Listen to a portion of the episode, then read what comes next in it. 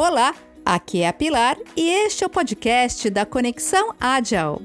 O podcast em que abordamos temas relacionados ao mundo do gerenciamento de projetos, inclusive tudo o que pode e vai dar errado.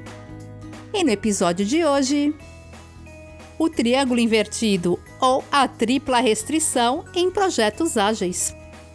Praticamente todos os projetos têm os seguintes objetivos: o que o projeto precisa entregar, quando precisa ser entregue e dentro de que orçamento.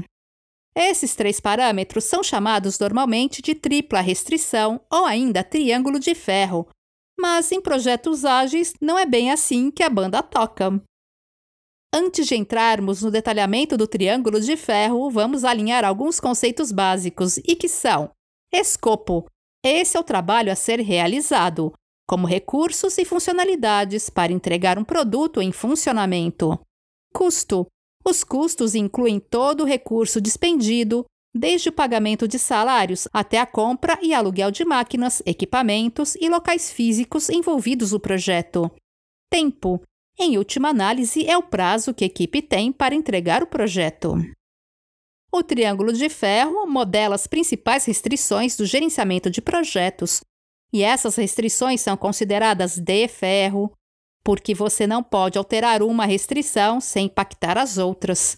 Esse triângulo foi proposto originalmente pelo Dr. Martin Barnes em 1969 e segue uma abordagem em cascata para o desenvolvimento de produtos, o escopo é fixo e os recursos e o tempo são variáveis.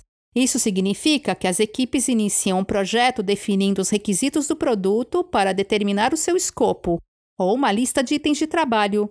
O custo e o tempo são variáveis, que são estimados dependendo do escopo fixo. Restrições do triângulo de ferro. O objetivo do triângulo de ferro é fornecer às equipes de produtos as informações necessárias para tomar decisões quando algo sair errado.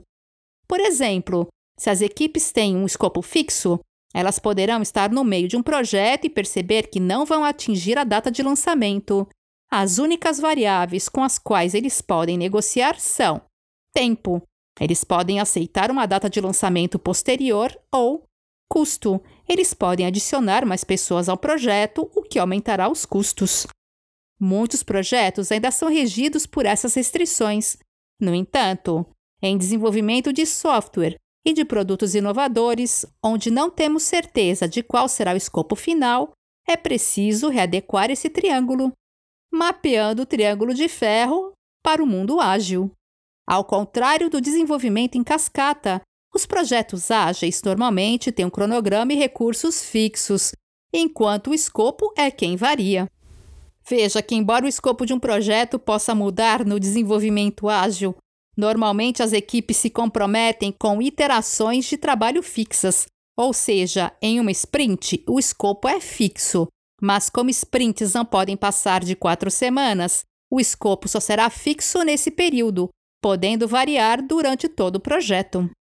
Outra prática recomendada é sempre manter as equipes fixas durante todo o processo de desenvolvimento. Ao manter sempre a mesma equipe junta no desenvolvimento de um produto ou projeto, ela se torna mais eficiente por meio da confiança e continuidade do trabalho desenvolvido em conjunto. Em projetos ágeis, iniciamos com escopo focado em requisitos de alto nível, ao invés de tentarmos fornecer requisitos detalhados antecipadamente já que, como as incertezas são muito grandes logo no início, para que tentar adivinhar o futuro?